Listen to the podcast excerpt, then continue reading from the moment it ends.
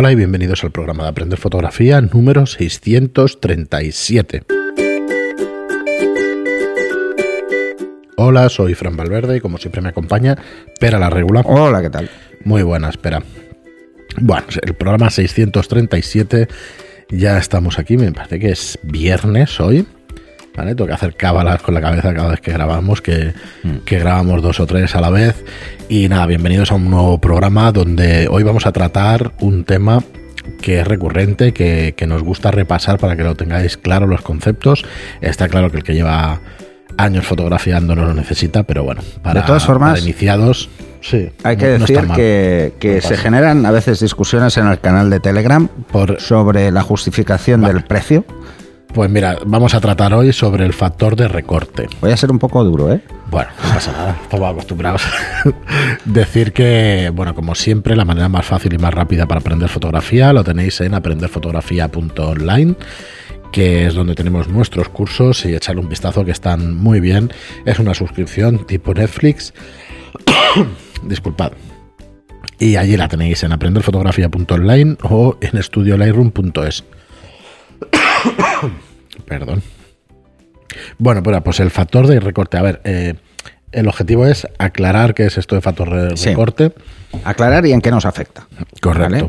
A ver, eh, cuando hablamos de factor de recorte, o hablamos de APS-C o APS-H, estamos hablando de un recorte sobre el tamaño de formato completo que es full frame, 36 por 24 milímetros. Pues todo lo que sea recortar eso, hacerlo más pequeño, el sensor es más pequeño, mm. hablamos de factor de recorte. ¿Cuál es la ventaja o el inconveniente o qué es lo que hay? La ventaja fundamental del factor de recorte es el precio. Solo el precio. No tiene otra ventaja. Esto de que teniendo un sensor más pequeño, como es un factor de recorte, me da la sensación de tener más focal, es solo una sensación. ¿Vale? Eh, porque el ángulo se estrecha. Ahora lo veremos. Pero no es que mm, yo tenga un tele más largo. El problema además viene cuando lo que queremos es hacer fotos de cerca. ¿Vale? y tenemos un 50. Pues no, estamos disparando en 75 o en 80 milímetros y tenemos un 50 ¿eh? por ángulo de visión. El factor de recorte lo único que hace es, perder información. Porque el objetivo, los objetivos están diseñados para cámaras de 35 milímetros. Y como están diseñados para cámaras de 35 milímetros, la imagen que envían al sensor es de ese tamaño, de 36 por 24 milímetros. Como nuestro sensor es más pequeño, la información que llega alrededor se pierde. ¿Vale? Vamos a decir que solo tiene una ventaja. Eh, una es que, mm, bueno, a la misma distancia vemos una zona más pequeña, tenemos una sensación de ampliación, por eso mucha gente le llama factor de multiplicación, pero no es multiplicación, es eh, recorte, es todo lo contrario. Lo que pasa es que la sensación que da es que vemos un ángulo más estrecho. Nada más. ¿Y cuál sería el otro, la otra ventaja? Que si tengo un objetivo que es malo, malo de verdad y tiene un viñeteo brutal y tiene muchas aberraciones eh, fuera del centro, no las voy a ver porque están alejadas del centro. Todos los objetivos dan más calidad en el centro, todos, hasta los más malos. Claro. Porque las lentes son curvas. Entonces, mm, la eh, distancia eh, que tiene que recorrer la luz desde el centro debería ser equivalente, pero no lo es. Digamos que lo más plano es el centro, ¿no? lo más plano. Lo más plano. Entonces, ¿cuál es el tema? ¿Dónde se nota mucho esto? Se nota mucho en los angulares. Pero precisamente una lente angular en un sensor más recortado, no veo el ángulo. No veo eh, el ángulo mm, real del objetivo, sino que veo solo el recorte. Así que eh, esa ventaja no es tal ventaja, ¿vale? Así que, mm, bueno, vamos a tenerlo eso un poco claro de entrada. Si, por ejemplo, mm, vamos, vamos a decir cuáles son los diferentes APS-C en cuanto a tamaños de sensor, ¿vale? Tenemos el full frame, que es 36 por 24. ¿eh? Se le llama 35 milímetros, ¿eh? que Pero en realidad son sido- 36 Sí, milímetros que tiene por más a- 24. Es el formato tradicional del cine que puso de moda el cine, que en fotografía no era así. No, en fotografía se usaban otros tamaños. Eh, pero eh, a alguien se le, ocurrió, se le ocurrió que podían utilizar ese negativo para hacer fotos. Sí. Y entonces, pues. Supongo eh, que el 24x36 en cine era porque era mucho más rápido. Las, digamos que los carretes de la cámara de, de vídeo y eso no eran Bueno, tan aparecieron sobre todo con las cámaras reflex precisamente para hacer carretes que se pudieran montar con facilidad. No solo eh, hacer el carrete, porque los carretes originales eh, no son como los que los últimos del químico, ¿vale? O sea, había que montarlos uno, se compraban bobinas más grandes y había que montarlos. Que yo, por ejemplo, como mucha gente en químico, lo hacíamos en casa, porque, bueno, era una parte divertida. De hecho, la fotografía tenía ese toque romántico si lo hacías así.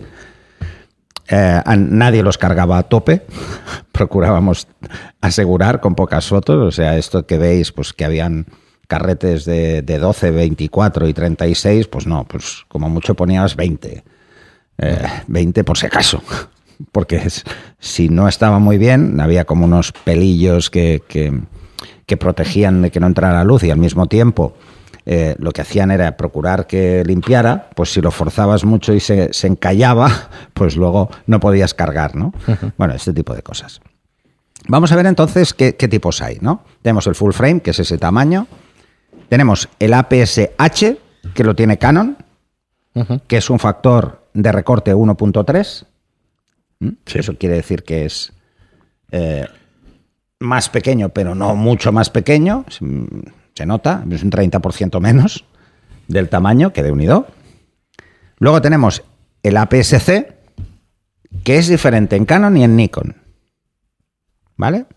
El APS-C, pues tenemos una diferencia entre Canon y Nikon. Eh, en Canon es eh, 1.6 y en Nikon es 1.5. Pero se llaman igual. Se llaman igual. APS-C. De hecho, APS-C son todos los formatos que son un recorte de full frame.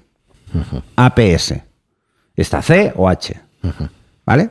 Y luego incluso hay otros, con los, los micro 4 tercios y todo esto, que también son recortes sobre ese. Lo que pasa es que varían la proporción. La proporción de las cámaras reflex es 2 tercios, ¿vale? Y la proporción, pues son 4 tercios. Mm, Las compactas. ¿eh? Sí. Las compactas tienen una proporción diferente a las cámaras reflex y el, micro 4 tercios es una proporción 4 tercios. Para que os hagáis una idea, los primeros móviles eran todos 4 tercios. Ahora no, ahora son panorámicos. O sea, ahora no son ni 2 tercios. No. Son 16 16-9. ¿Vale? Al final te adaptas a la pantalla que va a ser Exacto. visualizado. y ya A donde lo vas a ver. Eh, esto, bueno, pues eh, tenía sentido cuando, cuando las pantallas eran cuadradas. En papel nunca ha tenido demasiado mm, importancia, ¿no? ¿Cuál era el formato? Salvo si lo que queríamos es imprimir eh, en una revista, porque las revistas no son dos tercios, son más cercanas a cuatro tercios. Sí, 3, 4, 4 tercios, perdón. Pero tampoco, tampoco cuadra. No es exacto, ¿eh? no. No cuadra. Entonces, las cámaras de formato medio sí que tienen la proporción que corresponde con las, con las Un 4:3. revistas, ¿no? O sea, no es 4-3 tampoco. Pero, bueno, esto es lo que hay, ¿no? Entonces, el tema de los recortes o el tema de los formatos es una forma de, de hacer llegar la fotografía a más público. Solo se hizo por esto, no se hizo por nada más. O sea, no, no se hizo, ah, vamos a ver cuál es la proporción ideal, ¿eh? hablando de... No, es simplemente cuál, es, cuál era más cómoda o menos cómoda. La, en cine se utilizaba dos tercios, de hecho se sigue utilizando.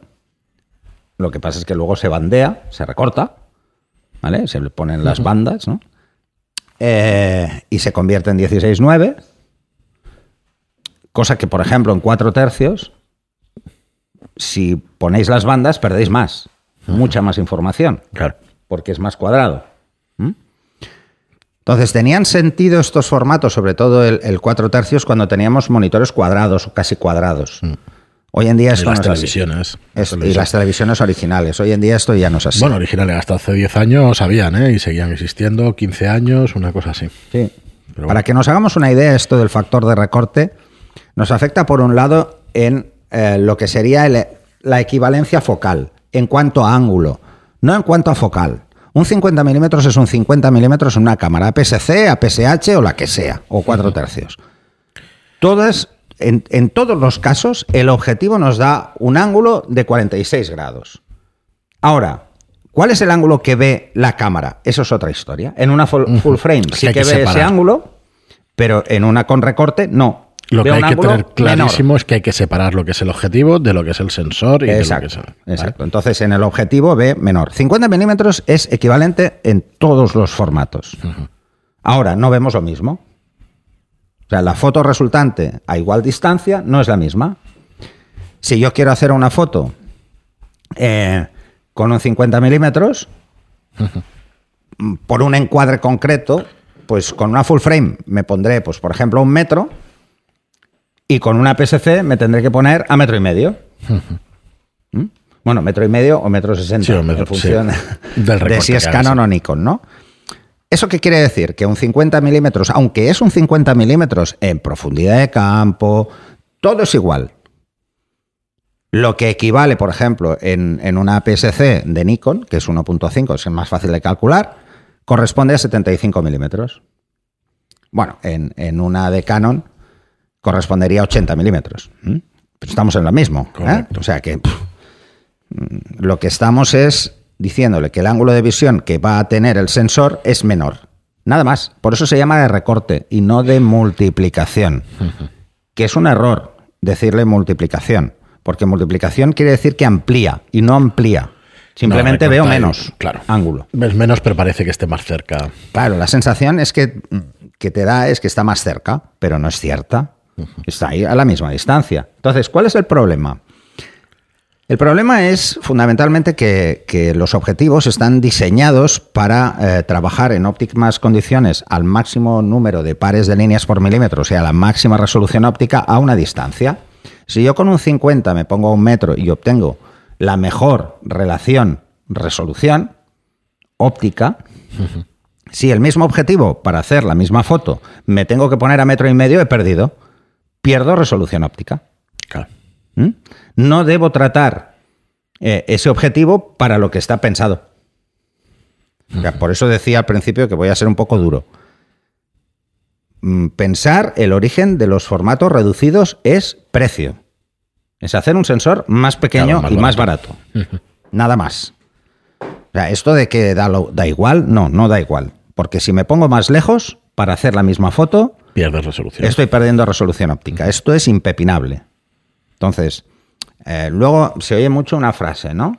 Las full frame son más exigentes ópticamente. No, lo que, no es que sean más exigentes, es que, por ejemplo, un objetivo con un viñeteo exagerado, en una full frame lo veo y en una PSC no lo veo. Claro. No es que deberían ser todos, o sea, nosotros deberíamos ser los exigentes, no la cámara. Claro, eso es lo que te iba a decir, que el adjetivo no es. Así no que es- sí, no es para un objeto inanimado, ¿no? Entonces, pues bueno.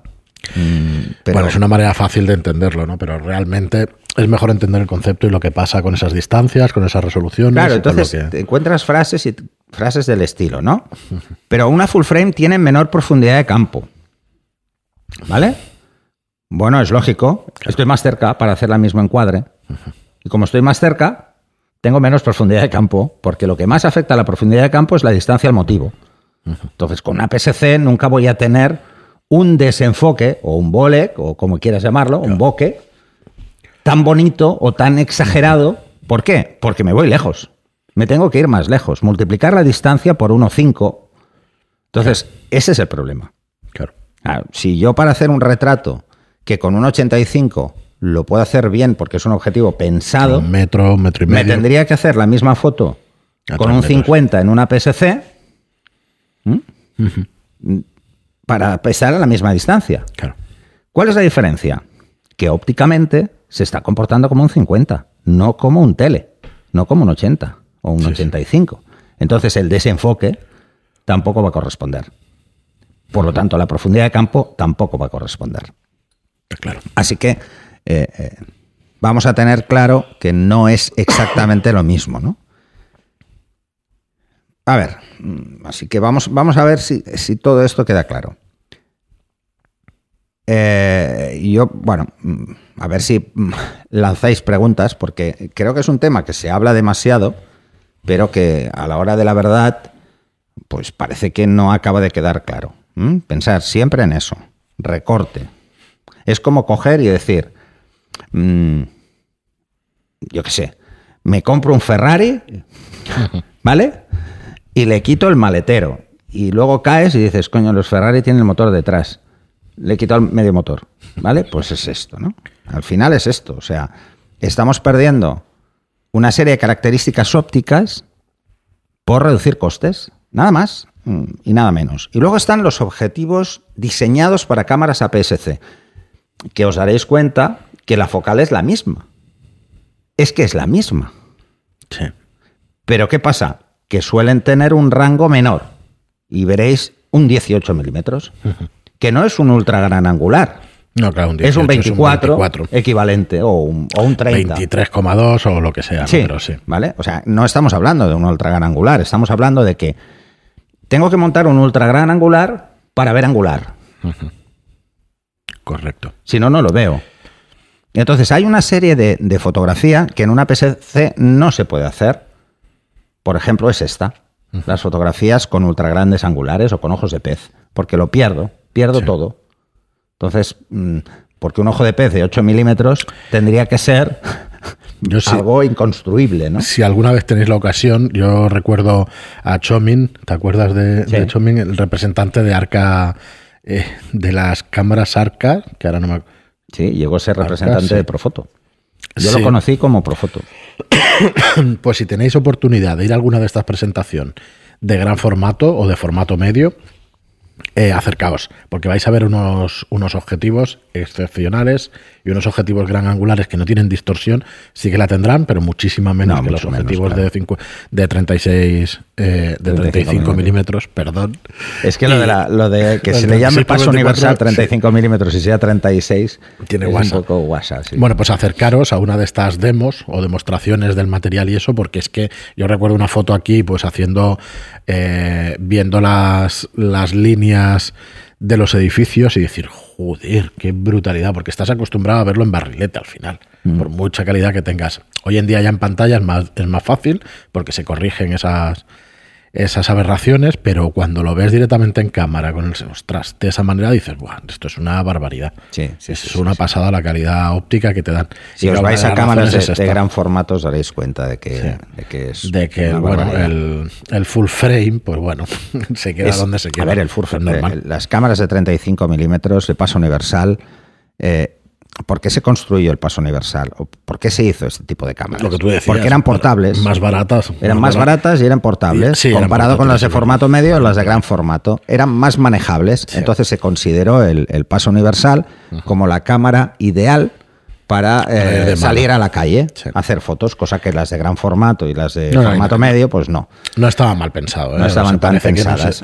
Entonces, que nos a ver, pero ¿cuál es el inconveniente de hacer cada vez más pequeño un sensor y ponerle los mismos megapíxeles? Ya hemos hablado de que una cosa es ópticamente que no estamos aprovechando la lente, que esa es una, y luego tenemos otra. Luego tenemos que si el fotodiodo, el fotosito es más pequeño, tiene más difracción. O sea, genera menos nitidez, por decirlo de alguna forma, ¿vale? Sobre todo en aperturas por encima de F8. O sea, un- una cámara con factor de recorte le afecta mucho más la difracción que a una que no lo tiene. Por eso a las cámaras de formato medio les afecta todavía menos la difracción. Aunque tengan más fotodiodo- fotositos. Pero claro, los tienen repartidos en el tamaño que mínimo debe ser el doble de un 35 milímetros. Mínimo.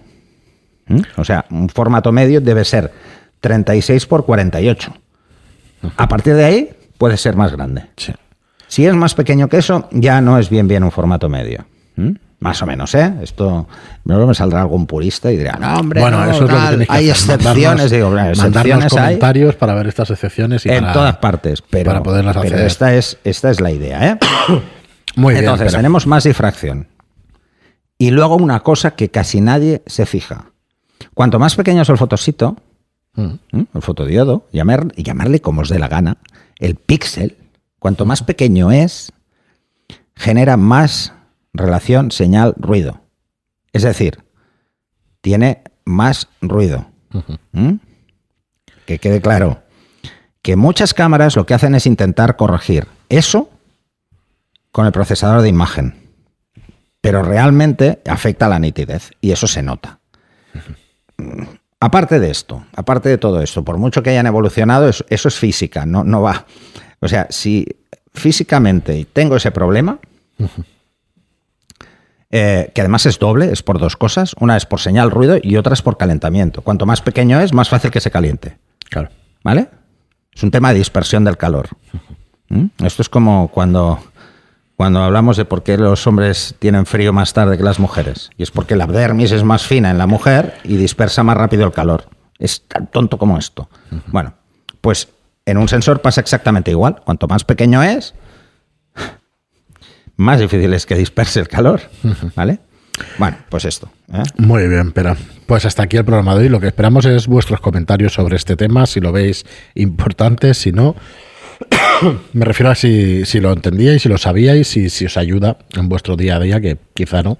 Pero bueno, esperamos vuestros comentarios. básicamente es esto, es un poco entender el por qué esas diferencias de precio, porque me he llegado a decir que no se justifican, sí que se justifican, yo al menos lo tengo claro, sí que se justifican y, utilizo una cámara que es full frame y una que es cámaras mejores, más baratas, ya está. Exacto. lo que tendrían que hacer los fabricantes es dejarse de tantas tonterías, hacer sensores enormes a un precio mm, tirado. Sí, sin tanto... Sin tanta historia.